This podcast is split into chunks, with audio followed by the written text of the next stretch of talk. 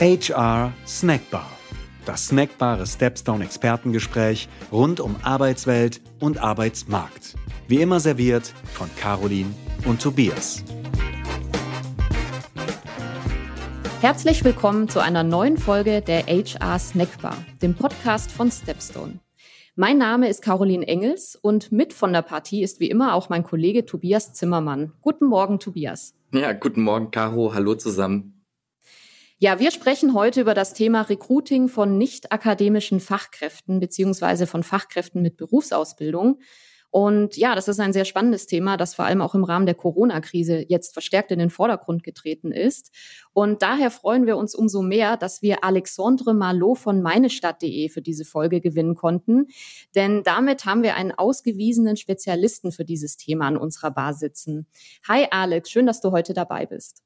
Einen wunderschönen guten Morgen, Caro. Wunderschönen guten Morgen, Tobias hier aus Köln. Ja, wir wollen dich den Zuhörern natürlich erstmal kurz vorstellen. Du bist Head of Corporate Strategy bei meinestadt.de. Du bist seit September 2019 im Unternehmen, das heißt jetzt fast ein Jahr. Und ich kann mir vorstellen, dass dir das Jahr immer in Erinnerung bleiben wird, nicht nur weil es das erste Jahr war, sondern vor allem auch, weil ja die letzten Monate doch sehr turbulent für uns alle waren. Genau, und du beschäftigst dich eigentlich tagtäglich mit den neuesten Trends und Entwicklungen im HR-Markt und das vor allem im Kontext von Fachkräften mit Berufsausbildung. Genau, richtig. Und du hast im Vorgespräch erwähnt, dass du dich selber als Genussmenschen betrachtest. Da bist du hier bei uns an der Bar natürlich genau richtig damit. Hm. Und du hast dir deswegen auch einen Wein bestellt. Da möchte ich natürlich kurz nachfragen, darf es ein besonderer Wein sein oder soll unser Barkeeper sich das aussuchen?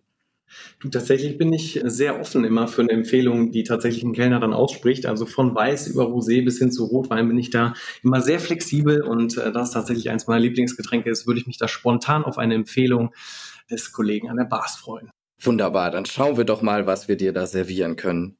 Genau, und während der Wein eingeschenkt und äh, gereicht wird, vielleicht noch zwei Fakten über dich. Also wir wissen zum einen, dass du eine große Leidenschaft für neue Technologien hast. Bist du dann auch privat jemand, der immer so auf dem neuesten Stand ist mit seinen mobilen Endgeräten?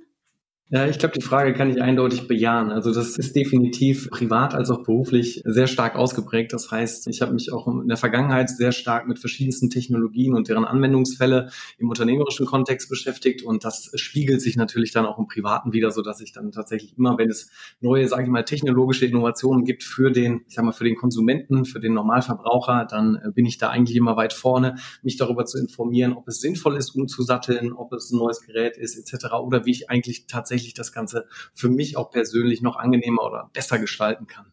Und ich glaube, eine große Affinität für Technologien war wahrscheinlich jetzt auch in den vergangenen Monaten auf jeden Fall von Vorteil. Genau, und du bist Halbkanadier, daher auch dein wohlklingender Nachname. Ich hoffe, wir haben dich so mit Gebühren vorgestellt. Gibt es noch was, was du ergänzen möchtest, was wir über dich wissen sollten und auch unsere Zuhörer? Ich glaube, das war perfekt. Tatsächlich der Name ähm, sehr gut ausgesprochen. Tatsächlich bin ich kurioserweise gibt es da immer die interessantesten Ansätze, wie der Name ausgesprochen wird. Deswegen, Caro, das, äh, das war 1A und ähm, ich glaube, äh, die Zuhörer haben ein ganz gutes Bild bekommen, was mich so ein bisschen auszeichnet und werden es hoffentlich im Laufe des Gesprächs noch mal so ein, zwei Pointen werde ich da gerne noch mal mitgeben. Super. Wir haben gerade im Rahmen der Vorstellung ja schon von deiner Technikaffinität gehört oder dem Interesse an dem Thema. Das ist natürlich die perfekte Überleitung jetzt zum Gespräch oder auch zu deinem Arbeitgeber. Du bist bei meinestadt.de. Das klingt ja jetzt fast, als hätte man sich hier vorbereitet. Du bist, wie gesagt, bei meinestadt.de und äh, vielleicht kannst du unseren Zuhörerinnen und Zuhörern einmal kurz näher bringen, was ihr so macht. Was ist meinestadt.de genau? Erklär uns das doch nochmal kurz. Ja, sehr gerne.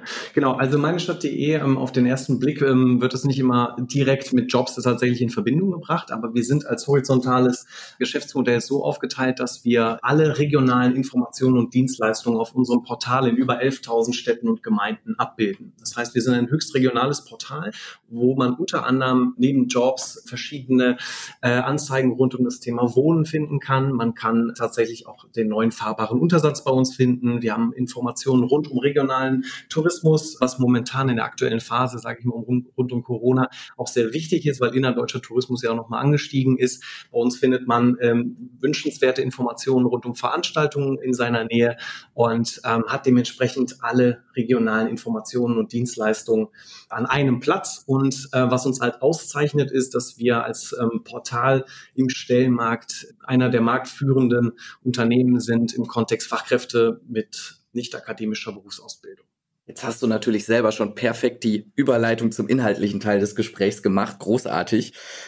Jetzt wissen unsere Zuhörerinnen und Zuhörer natürlich genau, warum wir dich eingeladen haben. Ähm, vielleicht kannst du uns zum Start einen kleinen Überblick geben. Wie ist denn die Lage am Arbeitsmarkt für Fachkräfte mit Berufsausbildung aktuell? Was hat sich durch Corona getan? Ja, zwei Seiten würde ich da eigentlich ganz gerne beleuchten. Auf der einen Seite, auf der Unternehmensseite, ich glaube, das Thema Fachkräftemangel ist immer noch in aller Munde. Äh, das seit Jahren ähm, kursiert der Begriff. Seit Jahren setzen wir uns in Deutschland mit dem Fachkräftemangel auseinander und versuchen ähm, Möglichkeiten und neue Wege zu finden, diesen ein wenig zu reduzieren oder zu mitigieren. Wir stellen derzeit fest, dass vor allem im Bau, im Handwerk und im Gesundheitswesen Fachkräfte fehlen und die momentan aufgrund von Corona, und da kommt eine neue Komplikation hinzu, nicht mit ausländischen Fachkräften besetzt werden können. Das heißt, wir können mhm. Fluss sicherstellen, ähm, den wir an für sich bräuchten, um die, den Fachkräftemangel tatsächlich zu reduzieren. Wir merken tatsächlich einen sehr starken, auch auf unserem Portal, einen sehr starken Zuwachs an ähm, Ausschreibungen für Fachkräfte aus dem Gesundheitswesen. Aber die Nachfrage auf der Nutzerseite oder ich sage mal auf der potenziellen Bewerberseite ist da nach wie vor ein wenig verhalten, weil das Angebot halt verknappt ist. Wenn wir uns dann einen kleinen Ausflug machen Richtung Ausbildungsmarkt, ist es, glaube ich, sehr ähm, wichtig darüber zu sprechen, dass wir uns im Hinblick auf die Ausbildungsplätze oder auf die Ausbildungssituation in einer, ich sag mal, schwierigen Lage befinden. Das heißt, der mhm. Arbeitsmarkt verzeichnet, was die Ausbildungsplätze angeht, einen Rückgang von circa acht Prozent und ebenfalls einen Rückgang der Bewerberzahlen. Und ähm, ersten Medien postulieren schon die Generation Corona, die tatsächlich Schwierigkeiten hat, einen Ausbildungsplatz zu finden weil natürlich dem Arbeitgeber es momentan auch schwerfällt, den Ausbildungsplatz per se anzubieten. Es sind, manche haben Existenzängste, manche wissen gar nicht, inwiefern sie das äh, tatsächlich noch stemmen können, weil andere Herausforderungen da wichtig sind. Das heißt, da könnte ein großes Problem auch für die Zukunft weiterhin auf uns zukommen. Und dementsprechend würde ich den Arbeitsmarkt aus der äh, Unternehmensperspektive durchaus als, ja, natürlich kritisch sehen. Wir merken natürlich, dass das Klima so ein bisschen anzieht. Ne? Also das IFO-Beschäftigungsbarometer hat wieder angezogen. Das heißt, man sieht einen positiven Trend jetzt im, im, im Juli, dass die Situation sich ein bisschen entspannt und die Personalplanung der Unternehmen wieder in etwas geregeltere Bahnen geht. Ähm, aber wir wissen natürlich nicht, was kommt. Wir haben mhm. äh, die, die Angst vor tatsächlich deutlich ansteigenden Fallzahlen, wie wir sie jetzt aktuell sehen durch Corona ist, ist natürlich da und verunsichert die Personalplanung. Dementsprechend ähm, ist da wichtig, den Spagat zu finden zwischen einer flexiblen Personalplanung auf Unternehmensseite und natürlich den Anforderungen des Marktes.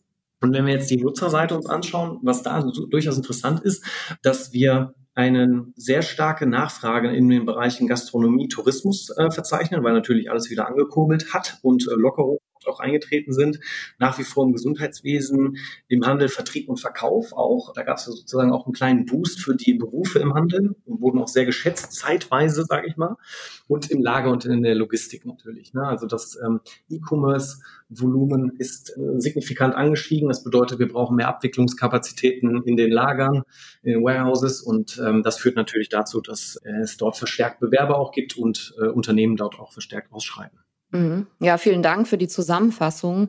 Du hattest im Vorgespräch auch erwähnt, dass das Thema Fachkräftegewinnung auch oft an bürokratischen und politischen Hürden scheitert. Kannst du da noch mal ein Beispiel geben? Ja, sehr gerne. Was ein schönes Beispiel davon ist, ist das ganze Thema ähm, Pflegebonus. Ne? Also die, wenn wir jetzt ein bisschen von bürokratischen Hürden sprechen, nenne ich immer so ein bisschen das Beispiel. Man hat tatsächlich die ähm, Berufe in der Pflege wertgeschätzt. Ähm, man, ähm, es gab Leute, die applaudiert haben an den Fenstern, als, äh, als Corona gerade mal im März, äh, sagt man, sein Peak war. Und dann hat man sich auch dazu entschlossen, diese Wertschätzung für diesen Beruf oder für diese Berufe in der Kranken- und Altenpflege einfach auch deutlich zu machen. Und das hat man dann mit dem Pflegebonus versucht zu realisieren. Und was ähm, interessant war, dass halt erstens kein bundeseinheitlicher Entschluss zustande gekommen ist, sondern ähm, es tatsächlich unübersichtliche Einzelregelungen gegeben hat. Und ähm, der Pflegebonus wird aktuell nur in Bayern und in Schleswig-Holstein umgesetzt. Und auch da gibt es Probleme, weil der angekündigte Bonus beispielsweise nur an alten Pflegekräfte ausgezahlt wird, nicht aber an Pflegekräfte in Krankenhäusern aufgrund von Lohnunterschiede. Und da sieht man mal wieder, dass bürokratische Hürden auch erleichtern Erleichterung oder Wertschätzung für die Arbeitnehmer erschweren. Und wenn wir jetzt das ganze Thema und ich glaube, deine Frage zieht so ein bisschen darauf auch noch ab, auf ähm, bürokratische Hürden, was das Recruiting angeht, kommen wir da genauso ähm, mit hin. Das heißt, komplizierte Prozesse, die man hat, äh, man hat sich ein Bewerbermanagementsystem sozusagen als Unternehmen ja aufgesetzt und ähm, man wird dadurch in eine Struktur gepresst oder gezwängt, die es schwierig macht, flexibel auf sozusagen Peaks ähm, zu reagieren. Und damit stehen sich Unternehmen eigentlich nur selber am Wege. Und äh, da mhm. gibt es ein paar schöne Beispiele, die ich vielleicht im Laufe des Podcasts auch gerne nochmal erläutern werde aus den USA, wie man bürokratische Hürden auf ein Minimum fahren kann. Mhm. Du hast jetzt schon ein schönes Beispiel mit der Pflegebranche oder mit den Pflegefachkräften genannt. Wir wissen ja generell oder wir konnten beobachten während der Krise, dass die sogenannten systemrelevanten Berufe stärker in den Fokus gerückt sind, auch einen größeren Teil an Wertschätzung entgegengebracht bekommen haben. Wir haben aber eben auch genau gesehen, dass die Menschen in diesen Berufenen ja, wie soll man sagen, ein großes Engagement an den Tag gelegt haben, um sowohl ihrem Arbeitgeber zu helfen, aber auch uns als gesamter Gesellschaft und hier die Dinge am Laufen zu halten. Man könnte vielleicht sogar sagen, dass die Menschen auch ein Stück weit in Vorleistung gegangen sind. Was würdest du den Unternehmen jetzt in diesem Kontext raten, wenn es jetzt sozusagen wieder schrittweise in Richtung Normalisierung geht oder es irgendwann tatsächlich wieder richtig in Normalisierung geht? Mhm. Ja, also ähm, tatsächlich diese Wertschätzung ehrlich zu meinen und die dementsprechend nicht nur als öffentlichkeitswirksame Maßnahme durchzuführen, sondern tatsächlich ehrlich den Mitarbeitern zu danken für ihren Einsatz. Das war jetzt in der Vergangenheit durch, äh, sag ich mal, es gab Unternehmen natürlich im Lebensmitteleinzelhandel, die haben dann mal eine, eine Prämie ausgesprochen etc. Aber die Wertschätzung des Berufes und das ist auch das Problem, warum beispielsweise im Handel die Rekrutierung so schwer ist, ist, dass das Image des Berufes nicht gut ist, die Vergütung des Berufes ist nicht gut oder von verschiedenen Berufen. Wir merken, dass tatsächlich die übergreifende Wertschätzung für die Tätigkeit einfach nicht da ist. Und wenn ein Unternehmen sicherstellen möchte, dass es in Zukunft hochmotivierte Mitarbeiter für sich rekrutieren möchte, dann muss der Arbeitsplatz auf der einen Seite nicht nur sicher sein, auch die Sinnstiftung spielt da eine große Rolle. Und was man einfach schön gemerkt hat, ist, als man in den Supermarkt gegangen ist und man einfach froh war, dass man einkaufen gehen konnte, dass man entweder mit dem Verkäufer oder mit der Kassiererin einfach nochmal einen kurzen Plausch gehalten hat, etc. Dort haben die Mitarbeiter gemerkt, dass sie eine sehr sinnstiftende Tätigkeit auch haben und dass sie sich, dass sie etwas schaffen, dass sie wichtig sind. Und wenn man dieses, versucht, dieses Gefühl oder dieses Momentum auch in Zukunft stärker pusht und auch diese Wertschätzung in den unterschiedlichsten Komponenten, sei es jetzt Gehalt, sei es jetzt ähm, Perspektive, sei es jetzt offener Austausch und Kommunikation mit einbringt, dann glaube ich, haben die die Unternehmen eine gute Chance nach wie vor in der Rekrutierung von Fachkräften äh, mit Berufsausbildung. Mhm. Und glaubst du, dass wir so ein bisschen von einem Erwachen eines neuen Selbstbewusstseins sprechen können von bestimmten Berufsgruppen? Das auf jeden Fall. Ich habe so ein bisschen die Sorge, dass sich das nicht alle so zu Herzen nehmen. Das heißt, rein theoretisch, insbesondere äh, wenn wir jetzt den, dieses Gesundheitswesen als Branche nehmen, da sollte das Selbstbewusstsein immens sein. Ähm, es sind ein, ist ein hochbedeutender Beruf, der in der Vergangenheit, und ich glaube, da erzähle ich nichts Neues, ähm, von jetzt nicht wirklich davon zehren konnte oder profitieren konnte. Und ich würde vermuten, dass dieses Selbstbewusstsein sich auch in den Bewerbungen oder in Bewerbungsgesprächen, die stattfinden, dann widerspiegeln lässt. Und das sollte es auch sein, weil es wohl verdient ist und weil weil man dem Beruf da auch die nötige Anerkennung geben muss. Mhm.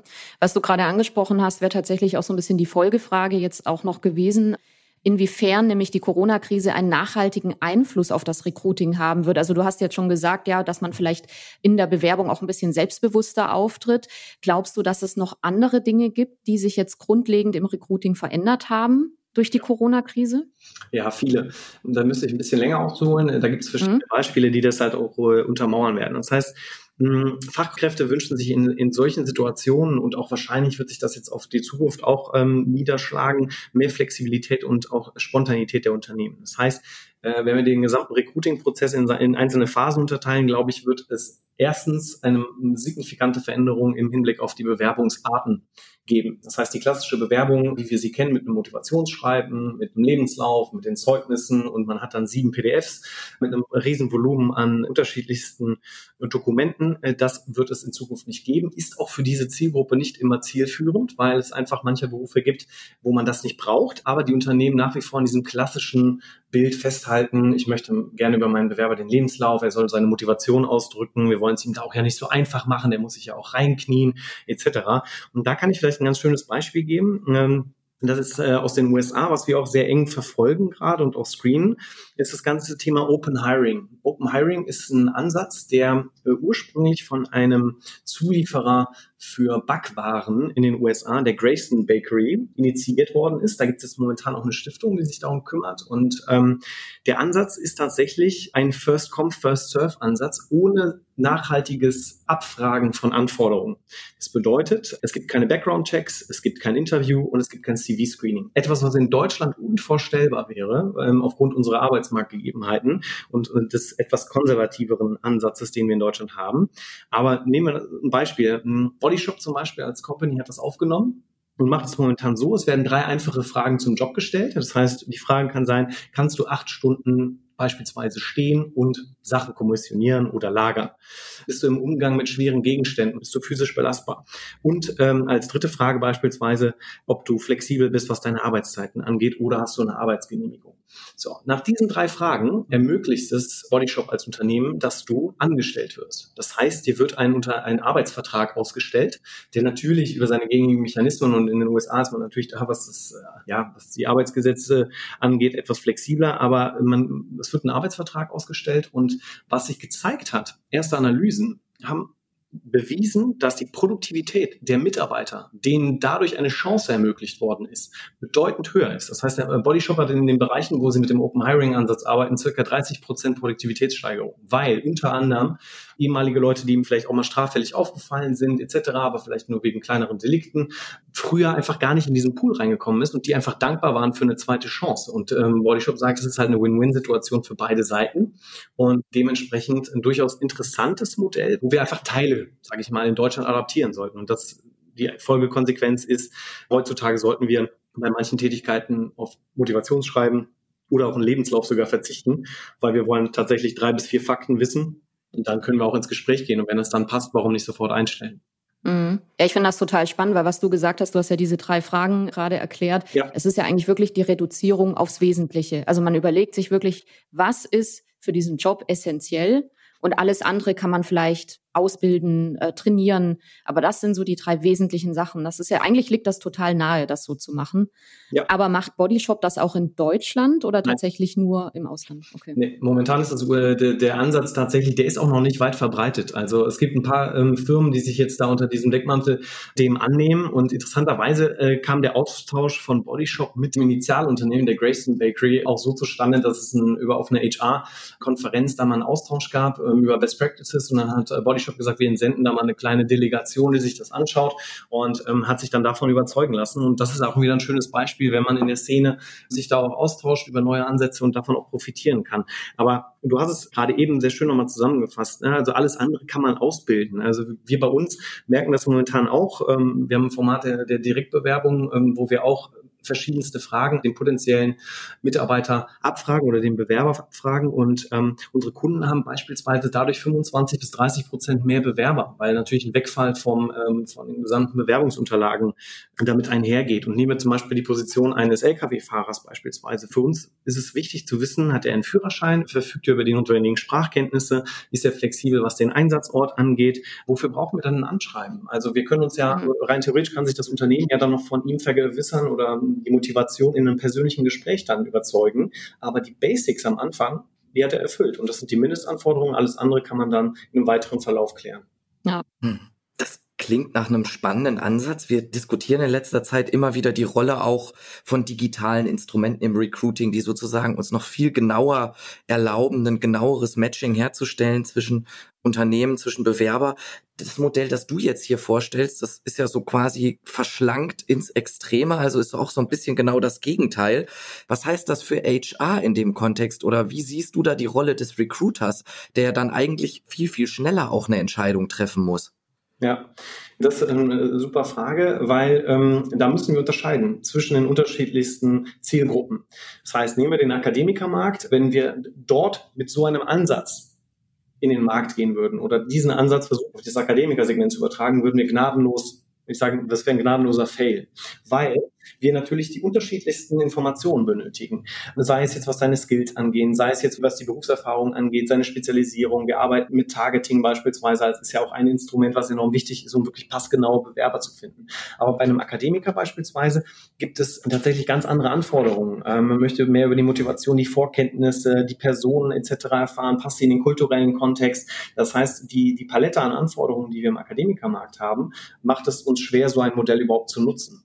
Bei Fachkräften mit Berufsausbildung ist es beispielsweise so, da gibt es natürlich auch diverse Anforderungen, aber da ist die Reduktion aufs Wesentliche tatsächlich schon nochmal möglich. Und ähm, das heißt, man muss, wenn man ein Unternehmen führt, was natürlich Akademiker und Nicht-Akademiker äh, mit Berufsausbildung beschäftigt, dann tatsächlich äh, zweigeteilt fahren. Das heißt, es muss mhm. eine, äh, eine Hiring-Strategie geben für die Besetzung von Vakanzen, wo ähm, tatsächlich Akademiker in Frage kommen und natürlich auch für Menschen mit Berufsausbildung, die wahrscheinlich auch den Großteil des Unternehmens, je nachdem in welcher Branche man ist, äh, dann auch ausmachen. Das heißt, es muss eine zweigeteilte Strategie, eine Recruiting-Strategie auch geben.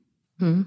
Ja, ist total spannendes Thema. Vielleicht kommen wir auch später noch mal ein bisschen auf die Rolle des Recruiters nochmal zurück. Mhm. Vielleicht, wir haben uns ja jetzt ein bisschen mit dem Arbeitsmarkt auseinandergesetzt und auch so ein bisschen mit den Herausforderungen ähm, für Recruiter. Mhm. Wenn wir uns jetzt mal tatsächlich damit beschäftigen, ähm, wie die HR-Kommunikation aussehen muss, wenn man Fachkräfte auf sich aufmerksam und für sich begeistern will. Ja. Ihr führt ja bei Meine Stadt De regelmäßig Studien durch. Und übrigens den Link zum Studienbereich, wo man sich die White Paper runterladen kann, den packen wir noch in die Show Notes, nur als Hinweis für die Zuhörer. Und ähm, ihr findet ja immer so einiges raus über Fachkräfte, also was die wollen, ähm, was die sich wünschen, wie die Realität aussieht und so weiter und so fort. Wie und wo suchen denn Fachkräfte bevorzugt nach Jobs? Wie kann man sich das vorstellen? Ja, also ganz klassisch. Ich glaube, da würde ich jetzt nichts Neues erzählen, aber das belegt unsere Studie auch. Ähm, Online-Jobbörsen sind mit circa 60 Prozent natürlich das, das Medium oder ähm, das Instrument der Jobsuche auch für Fachkräfte mit Berufsausbildung. Aber, jetzt füge ich nochmal ein Aber hinzu, was aufgefallen ist, ist tatsächlich, dass die Jobsuche in einer regionalen Tageszeitung für unsere Zielgruppe und den Befragten, die wir in der Studie hatten, tatsächlich noch eine Rolle spielt. Das heißt, mhm. äh, in Zahlen ausgedrückt, dass 44,9 Prozent regionale Tageszeitung für die Jobsuche noch nutzen.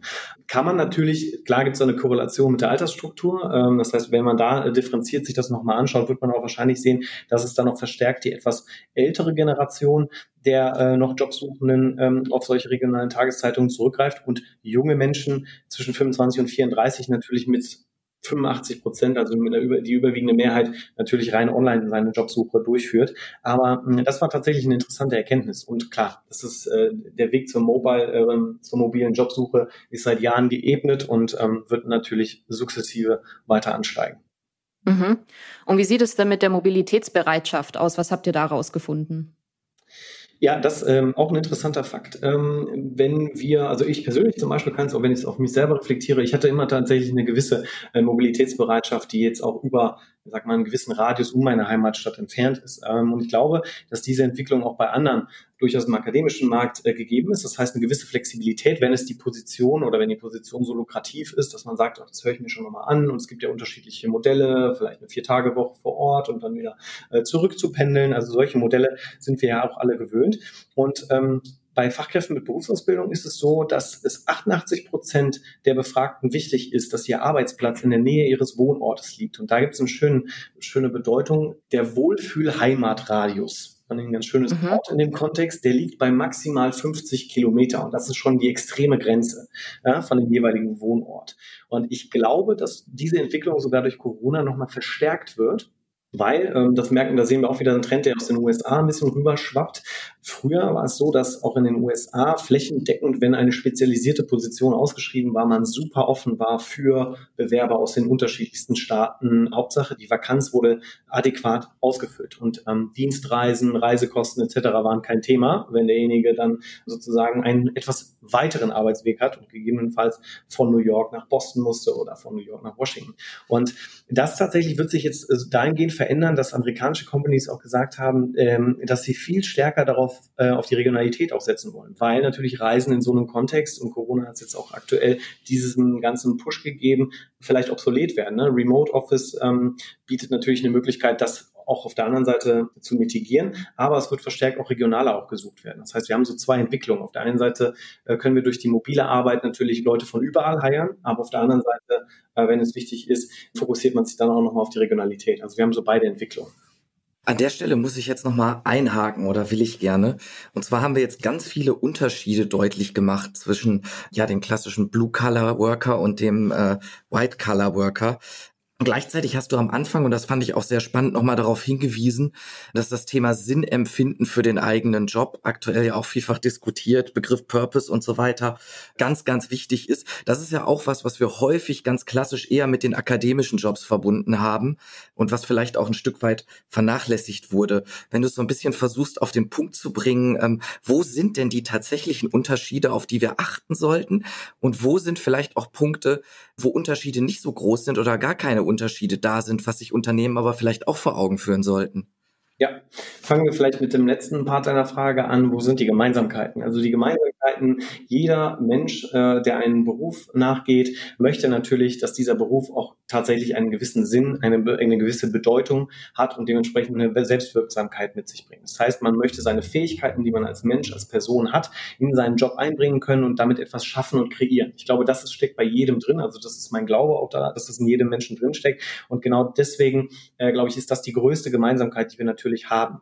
Was mittlerweile, glaube ich, auch zu einer Gemeinsamkeit wird, ähm, was vorher vielleicht nicht so war, ist das ganze Thema Sicherheit. Also ich glaube, der Sicherheitsaspekt, ähm, der vorher sehr stark im Blue-Color-Bereich war, der wird sich auch tendenziell ein wenig mehr auf die ähm, auf äh, White-Color übertragen. Das heißt, die Pandemie hat tatsächlich da einen Einfluss gehabt, dass ähm, die, die, der ein sicherer Arbeitsplatz auch nochmal wichtig sind.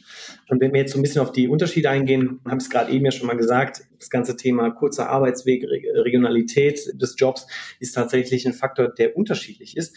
Aber wenn wir jetzt auf die Ansprache von Fachkräften zu sprechen kommen, das heißt, was ist denen wirklich wichtig und wo sich das dann nochmal unterscheidet, ist tatsächlich die handfesten Vorteile. Also eine pünktliche Gehaltszahlung oder ein unbefristeter Arbeitsvertrag kann tatsächlich, ich sage mal, der USP eines Inserates oder einer der Kommunikation einer Vakanz, ich muss, ich möchte jetzt nicht über den Begriff Stellenanzeige da nehmen, ähm, definitiv ein handfester Vorteil sein, ähm, der, ja, ich sag mal, letztendlich die Entscheidung beeinflusst. Und für einen White Collar oder für einen Akademiker sind das selbstverständliche Themen. Ne? Also ein unbefristeter Arbeitsvertrag oder die pünktliche Gehaltszahlung an einem Stichtag XY, davon geht man aus. Und das ist aber, glaube ich, einer der gravierendsten Unterschiede, womit Arbeitgeber auch tatsächlich dann auch punkten können. Jetzt muss ich mal ganz naiv nachfragen. Du hattest das ja auch im Vorgespräch erwähnt, dass das Thema pünktliche Gehaltszahlung nicht unbedingt eine Selbstverständlichkeit ist. Woran liegt das denn? Ja, so pauschal, ja, habe ich auch keine Antwort drauf. Also für mich ist es an für sich klar, dass äh, sowas in einem Prozess natürlich abgebildet wird und dementsprechend, ja, man eine gewisse Routine dort mit reinbekommt. Aber natürlich haben kleinere Unternehmen und insbesondere in der aktuellen Phase Liquiditätsengpässe. Ne? Und ähm, mhm. genau das führt natürlich dazu, äh, dass es zu Verzögerungen in der Gehaltszahlung führen kann. Und wir haben natürlich auch eine ausgeprägte KMU-Landschaft in Deutschland. Und ähm, wenn natürlich die wirtschaftliche Entwicklung dann für diese kleinen und mittelständischen Unternehmen nicht gut läuft und, sage ich mal, Richtung Cash ähm, sich dann auch negativ entwickelt, dann ist natürlich die, die Gehaltszahlung oder die etwas Aufschiebung der Gehaltszahlung ein, ein ein Mittel, was momentan gewählt ist, natürlich zum Nachteil des Arbeitnehmers. Aber das ist rein mhm. für mich einer der wenigen Erklärungen, die man dafür nehmen kann. Okay. Mhm. Jetzt traue ich mich eigentlich kaum, die Frage zu stellen, die ich mir hier ganz dick und fett auf den Zettel äh, geschrieben habe, wenn wir schon beim Thema unpünktliche Gehaltszahlungen sind, aus meiner Sicht ja und aus Arbeitnehmersicht ein absolutes No-Go. Ich glaube, da sind wir uns alle hier einig. Das Thema Karriere und Weiterbildung, das ist aus unserer Erfahrung ein ganz, ganz entscheidendes, was auf die Zufriedenheit von Fachkräften einzahlt. Wie sieht das aus mit der Gruppe der Blue-Color-Fachkräfte, mit der Gruppe der Fachkräfte ähm, ohne akademisch gezielten Hintergrund? Wie würdest du das bewerten? Ist das ähnlich? Und was können Arbeitgeber da tun? Mhm. Definitiv. Ähm, ich würde da ein schönes Beispiel vom, ähm, vom Handel nehmen oder dem Lebensmitteleinzelhandel. Wir haben dort vor kurzem auch eine, Digitalisierung, eine Studie rund um die Digitalisierung durchgeführt und da kam natürlich auf, dass momentan 60 Prozent der Unternehmen, in denen die Mitarbeiter, die wir befragt haben, keine Weiterbildungsangebote beispielsweise im Bereich der Digitalisierung anbieten.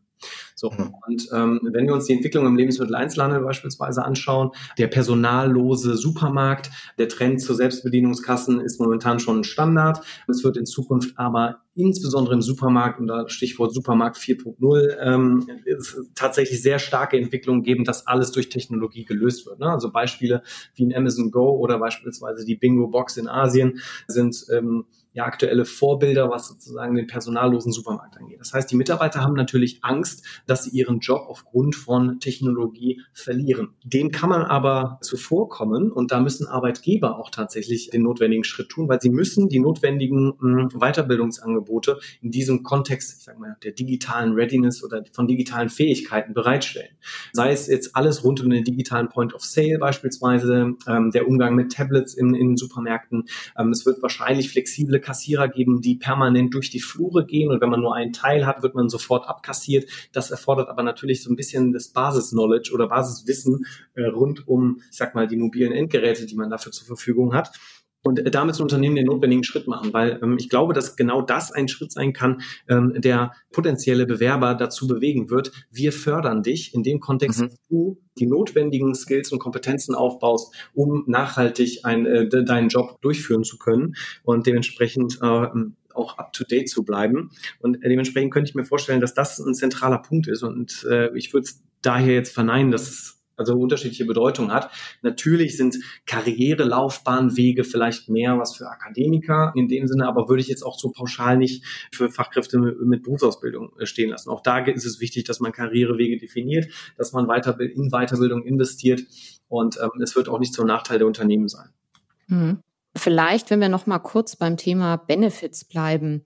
Ja. Ein paar Sachen hast du schon angesprochen, aber kannst du noch mal zusammenfassen, was ihr auch herausgefunden habt in den Studien? Welche Benefits sind wirklich wichtig? Auf was legen Fachkräfte mit Berufsausbildung wirklich Wert? Ja, Genau, also diese handfesten Vorteile, wie sie gerade eben schon genannt haben, ein pünktliches Gehalt, sozusagen die Sicherheit, die Stabilität durch den unbefristeten Arbeitsvertrag, eine Unterstützung beim Umzug. Ähm, es mag auf den ersten Blick vielleicht so klingen, als wäre es nur eine kleine Sache, ist, ist tatsächlich von hoher Bedeutung. Und wenn man überregional Fachkräfte ansprechen möchte, dann kommt es sozusagen auch dieser Vernetzungsgedanke. Also ich kann dir helfen, als ich als Arbeitgeber unterstütze dich dabei, ähm, dir eine neue Vernetzung oder dich in der Region neu wohlzufühlen und ähm, da auch den Einstieg in diese Region zu vereinfachen. Das heißt, die Mitnahme der Familie beispielsweise erleichtern, ähm, die Region als neue Heimat präsentieren, auch bei der Immobiliensuche zu unterstützen. Also wenn man tatsächlich überregional Fachkräfte mit Berufsausbildung äh, rekrutieren möchte, dann ist das, glaube ich, ganz wichtig. Und ähm, da, wenn ich kurz noch mal einhaken, da gibt es auch ein schönes Beispiel, was ich den Zuhörern gerne äh, mitgeben will. Es gibt ähm, mhm. das Unternehmen Figa, das sitzt in, im Sauerland, ist ein klassischer Hidden Champion, relativ groß auch und die sitzen, haben ihren Sitz in Attendorn. Und äh, der Firma fehlten Fachkräfte, nicht nur im, also im White als auch im Blue-Color-Bereich. Und was haben sie sich überlegt? Sie gesagt, gut, im Sauerland, wir sind jetzt natürlich keine Großstadt, ähm, wir kriegen ähm, zu wenig Bewerber auf die von uns inserierten Stellen. Das heißt, sie haben sich ähm, damit auseinandergesetzt, haben so ein bisschen geguckt, ähm, was passiert vielleicht in anderen Ländern, ähm, was gibt es da für Vorbildbeispiele und ähm, haben dann äh, den Entschluss gefasst, einen Shuttlebus aufzusetzen. Und dieser Shuttlebus, der fährt zweimal, ähm, also morgens und äh, abends zurück. Das heißt zu zwei festgelegten Abfahrtszeiten und 50 Prozent der Arbeitszeit sind tatsächlich, also man kann schon mal Mails abbearbeiten etc., werden innerhalb der von der Fahrt halt in dem Sinne abgezogen. Das heißt, die, die Mitarbeiter können in Köln wohnen bleiben, werden morgens bequem am Abholpunkt abgeholt, ähm, steigen in einen sehr komfortablen Bus, können die Hälfte der Fahrtstrecke schon nutzen, um sozusagen in den Tag zu starten, sich zu informieren und werden dann sage ich mal, zum Standort in, ins Sauerland geschattelt und dann am Nachmittag auch wieder zurückgebracht. Und das ist zum Beispiel ein schönes Beispiel, was ich mal ganz gerne bringe, um zu sagen, es gibt halt auch Lösungen, innovativere Ansätze, äh, die man als Unternehmen verfolgen kann, um dem Fachkräftemangel, sage ich mal, entgegenzuwirken. Ja, das ist ein tolles Beispiel, was das Unternehmen ja auch unbedingt stark kommunizieren sollte. Ja. Weil das ist ja auch manchmal ein Problem, dass man zwar ganz viel bietet, aber das dann gar nicht richtig kommuniziert. Ja, aber das ist ein, ein ganz tolles Beispiel. Vielen Dank. Ja, gerade über die Beispiele, du sagst es, äh, freue ich mich hier immer besonders. Ne? Wir haben immer Themen, über die wir so allgemein diskutieren, über die wir sprechen. Und wenn man es dann mal konkret hört, dann hat man, glaube ich, auch eine ganz gute Vorstellung, was man da tatsächlich machen kann. Leider, leider Gottes ist es, glaube ich, auch schon Zeit für unsere letzte Runde. Letzte Runde. Was unsere Zuhörerinnen und Zuhörer nicht sehen können, so langsam gehen hier die Neonlichter aus in unserer Snackbar. Wir würden natürlich gerne noch ewig mit dir weiterreden, Alex. Ja. Aber so ist es nun mal in der Bar. Und wenn der Barkeeper sagt, es ist vorbei, dann müssen wir uns da wohl dran halten. Möchtest du uns zum Abschluss noch etwas mit auf den Weg geben? Möchtest du noch etwas zusammenfassen? Haben wir vielleicht etwas auch noch nicht beleuchtet? Ich glaube, wenn ich was mitgeben kann der, der Arbeits- und äh, der HR-Welt, dann ist es eins, man muss nicht tagtäglich das Rad neu erfinden. Es gibt verschiedenste Ansätze, äh, innovative Ansätze, die weltweit äh, und manchmal auch für unterschiedlichste Anwendungsfälle genutzt werden. Und man sollte einfach schauen, ob da vielleicht nicht der ein oder andere Ansatz dabei ist, der es einfacher macht für einen selber im Kontext der Rekrutierung von Fachkräften mit Berufsausbildung und das einfach mal was auszuprobieren, sich ein bisschen zu lösen von starren Prozessen. Ich sage nicht, dass man sich von Prozessen lösen soll, weil persönlich bin ich ein großer Freund, aber man sollte zumindest sicherstellen, dass ein gewisser Grad an Flexibilität da ist und diese Flexibilität und diese Starrheit ähm, einfach ein wenig aufzulockern, wird, glaube ich, den ganzen Unternehmen helfen, mit den Herausforderungen des Fachkräfte Fachkräftemangels und der Besetzung einer oder der bestmöglichen Besetzung einer Stelle dann ähm, ja einen Beitrag zu leisten. Ja, danke dir für diesen Appell zum Abschluss nochmal. Ich glaube, dem kann ich auf jeden Fall auch nur zustimmen. Das, das ergibt total Sinn. Und auch danke dir für den Besuch in unserer Bar. Äh, danke dir für die ganzen Insights aus euren Studien, aus deiner persönlichen Erfahrung und Expertise. Es hat uns ganz, ganz großen Spaß gemacht. Zum Abschluss, Caro, ähm, hast du noch etwas zu ergänzen? Ja, was ich mir ganz fett hier notiert habe, äh, war das äh, tatsächlich dieses Open Hiring Konzept. Denn auch wenn sich das vielleicht nicht so einfach, das hattest du ja auch gesagt, Alex, eins zu eins in Deutschland übertragen lässt, ist doch irgendwie die Idee, dass man sich wirklich mal aufs Wesentliche konzentriert bei einer Stelle, doch ziemlich gut. Und auch, dass man in dem Zusammenhang nicht nur überlegt, was ist das Wesentliche, sondern ähm, dass man auch schaut, dass man, wir haben ja viel über Benefits gesprochen und äh, was sich Fachkräfte wirklich wünschen, dass man auch darauf achtet, in der Kommunikation tatsächlich die Benefits auch richtig auf die Zielgruppe zuzuschneiden. Also immer die Konzentration auf die Zielgruppe und aufs Wesentliche. Das sind eigentlich so die zwei Punkte. Wunderbar. Also ich glaube, an dieser Stelle bleibt mir dann noch, uns nur noch, uns noch mal ganz herzlich zu bedanken. Danke, Alex, für den Besuch. Ganz vielen Dank. Danke, Caro, wie immer. Und ähm, dann wünschen wir unseren Zuhörerinnen und Zuhörern noch einen ganz wunderbaren Tag und äh, hoffen natürlich auch, Sie zu unserer nächsten Folge begrüßen zu dürfen. Danke nochmal euch beiden und schönen Tag an alle. Vielen Dank. Danke, Alex, dass du da warst. Ciao. Vielen Dank für die Einladung. Danke. Und schon wieder Sperrstunde in der Stepstone HR Snackbar. Wir freuen uns immer über ein kleines Trinkgeld in Form von Feedback, Anregungen und Themenvorschlägen unter podcast at stepstone.de. Frische Wissenssnacks rund um die Arbeit heute und morgen servieren wir unter www.stepstone.de/wissen. Und für die After Hour zu unserem Podcast lautet die Empfehlung des Hauses www.stepstone.de/hr-podcast. Bis zum nächsten Mal in der HR Snackbar von Stepstone.